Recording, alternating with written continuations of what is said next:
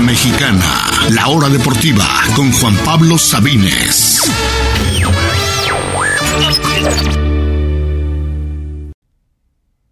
Bienvenidos, bienvenidos sean todos a la hora deportiva en este viernes 27 de enero. Les habla Juan Pablo Sabines y están escuchándonos a través de Radio Chapultepec 560 AM en la Ciudad de México. Estamos de regreso tras algunos días de ausencia, pero tenemos tanto, tanto que comentar del fútbol mexicano, de las noticias de último momento con la Copa América 2024. Ya sabemos de qué va a tratar. Hablaremos también de nuevos torneos que se están ideando, del nuevo director de selecciones, qué significa, del nuevo comité de selecciones también. Hablaremos de lo que viene el fin de semana, la jornada 4 en el fútbol europeo, en el Grand Slam, el primer Grand Slam del año en el mundo del tenis y por supuesto este domingo se define quién irá al Super Bowl. Aquí tendremos el previo con análisis y pronóstico incluido de los campeonatos de conferencia en la NFL. Un programa muy completo con un poco de todo. Gracias de verdad por estar aquí en sintonía. Ya pasan de las 4 de la tarde en la Ciudad de México. Les recuerdo que pueden escuchar este y todos los programas de esta emisora a través de Radio Chapultepec.mx en cualquier parte del mundo y de manera gratuita. También estamos en Spotify, Apple Podcast, Google Podcast, Breaker, su plataforma favorita. Los invitamos a buscar la hora deportiva y a seguirnos por ahí.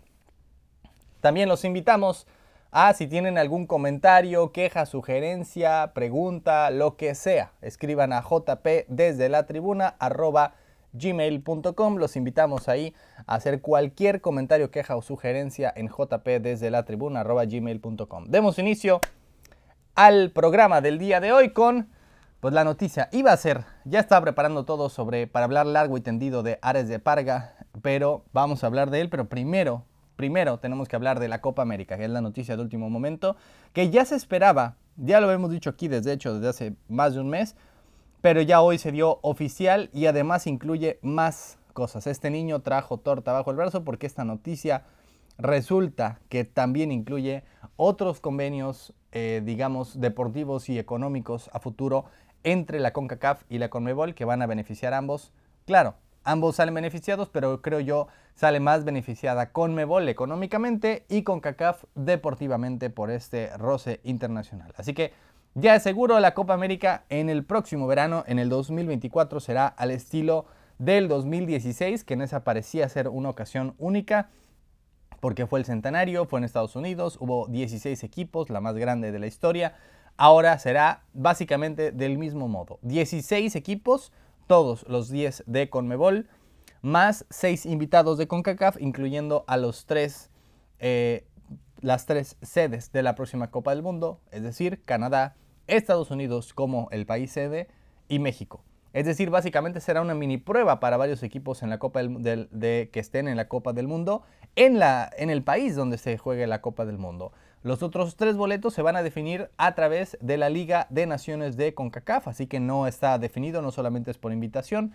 Son los 10 de CONMEBOL, México, Estados Unidos, Canadá, más tres boletos para otros equipos de CONCACAF a través de la Liga de Naciones y será ese torneo de cuatro grupos con cuatro equipos el próximo verano en los Estados Unidos, muy parecido a lo que fue en 2016, ahí fue en puro invitado, aquí ya hay un proceso de calificación menor, pero un proceso al fin y al cabo y será una pequeña prueba tanto para los sudamericanos y los otros de CONCACAF, un mini mundial antes de dos años antes del real del mundial verdadero y también una gran oportunidad para México, Estados Unidos y Canadá de realmente foguearse con otros equipos que no sean los mismos de CONCACAF de siempre, sobre todo antes de la Copa del Mundo. Realmente será la única oportunidad de tener eh, fogueo con equipos fuera del área previo a la Copa del Mundo, ya que no tendremos ni eliminatoria y solamente tenemos amistosos y partidos de la Liga de Naciones de CONCACAF. Así que será en el verano del 24.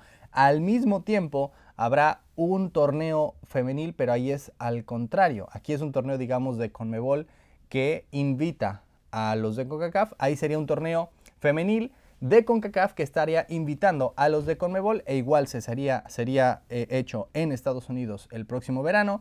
Estarán participando Brasil, Colombia, Argentina y Paraguay, las selecciones femeniles, más por supuesto eh, la gran cantidad de, selecciones de CONCACAF en la Copa Oro Femenil. Sería la primera en su tipo y también sería con invitados, ahí al revés. Sería CONCACAF invitando a CONMEBOL, Norteamérica, Centroamérica y el Caribe invitando a Sudamérica, pero también en Estados Unidos. Y por último, la última noticia es que se hará una nueva competición de clubes, una mini competición realmente que será un Final Four, es decir, dos equipos de CONCACAF, dos clubes, ahora sí, no selecciones, dos clubes de CONCACAF, más dos clubes de CONMEBOL que serían definidos por la CONCA Champions y por la Libertadores.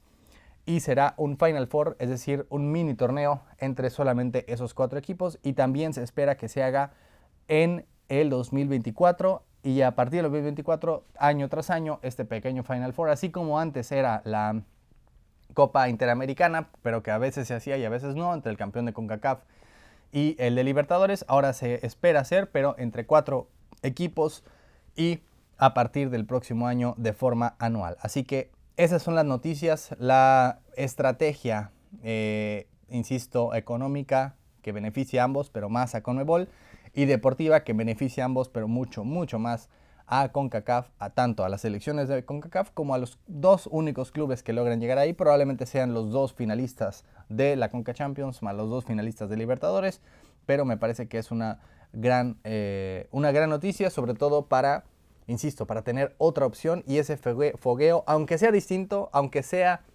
eh, no sea la Libertadores en sí, aunque no sea ya regreso formal a la Copa América, sino es este único nuevo formato, bueno, ya no tan único porque ya hubo antes, pero por lo menos tendremos ese fogueo y ese regreso a jugar con los sudamericanos, por lo menos para el verano del 24, justo dos años antes de la Copa del Mundo. Así está la cuestión, amigas y amigos, esa fue la noticia del día de hoy, pero todavía nos queda hablar ahora sí, del tema Ares de Parga. ¿Quién es? ¿Quién es Rodrigo Ares de Parga? Él fue presentado hace apenas un par de días, el miércoles pasado en la noche, como el nuevo, como el nuevo director deportivo general de la Femex Food, de la Federación Mexicana de Fútbol. Pero ¿quién es Rodrigo Ares de Parga?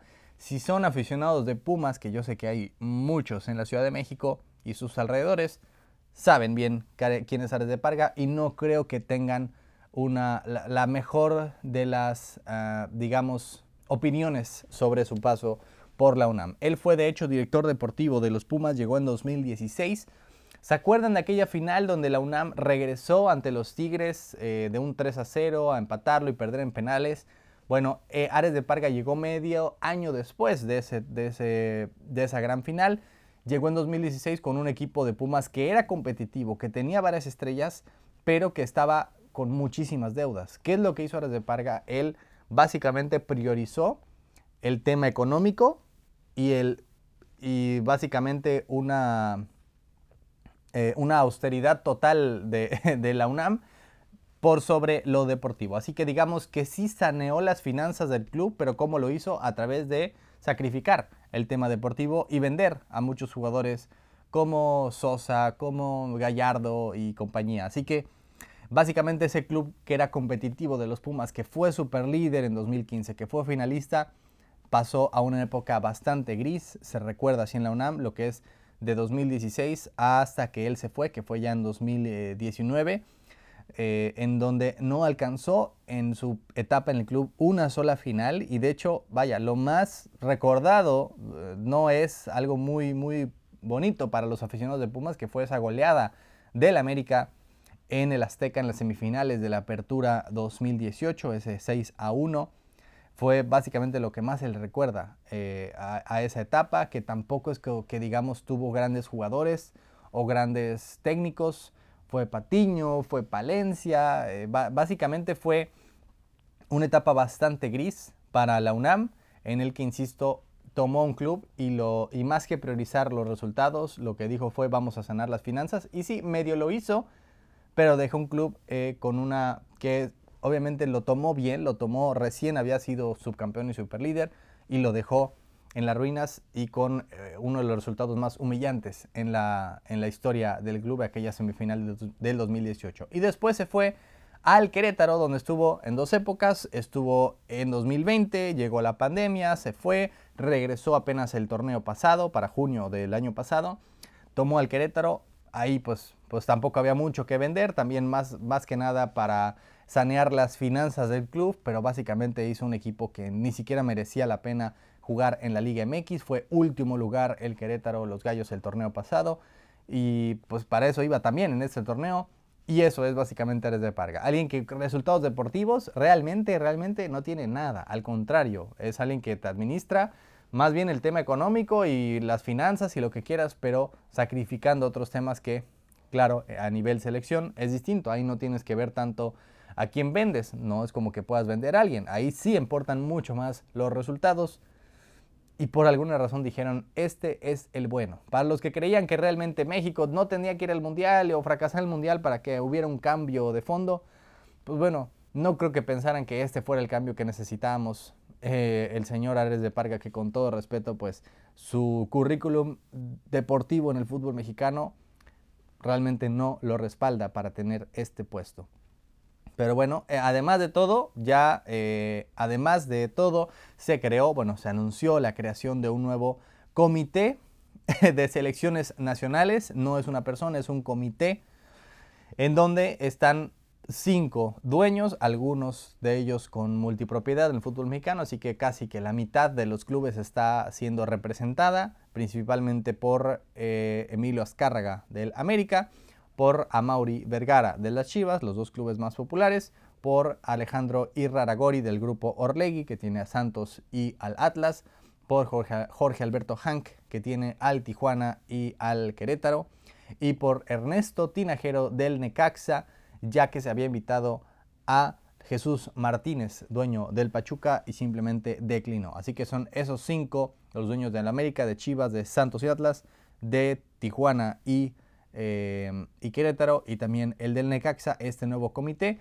quien supuestamente se creó para que este comité sea quien decida ahora, a casi dos meses de que eliminaron a México del Mundial, ahora por fin decidir quién será el nuevo técnico de la selección. Ya se dio a conocer esta semana que Ares de Parga se reunió tanto con Guillermo Almada como con Jimmy Lozano, dos de los principales candidatos para dirigir a la selección. Ya se reunieron, ya, ya se dio a conocer, esto no es algo, eh, un secreto a voces, ya se, se, supo que se reunió con ambos y probablemente se siga reuniendo con otros de los posibles candidatos, pero básicamente se están tomando su tiempo y quisieron crear el comité quisieron nombrar a Desde Parga y después ya que este comité con, con el nuevo director eh, deportivo general de la BMX Food ya decidan al nuevo DT a ver qué sucede realmente. Eh, digo, obviamente hay que darle el beneficio de la duda, pero por lo menos el comité, pues básicamente son América Chivas y varios de multipropiedad. Y el nuevo director deportivo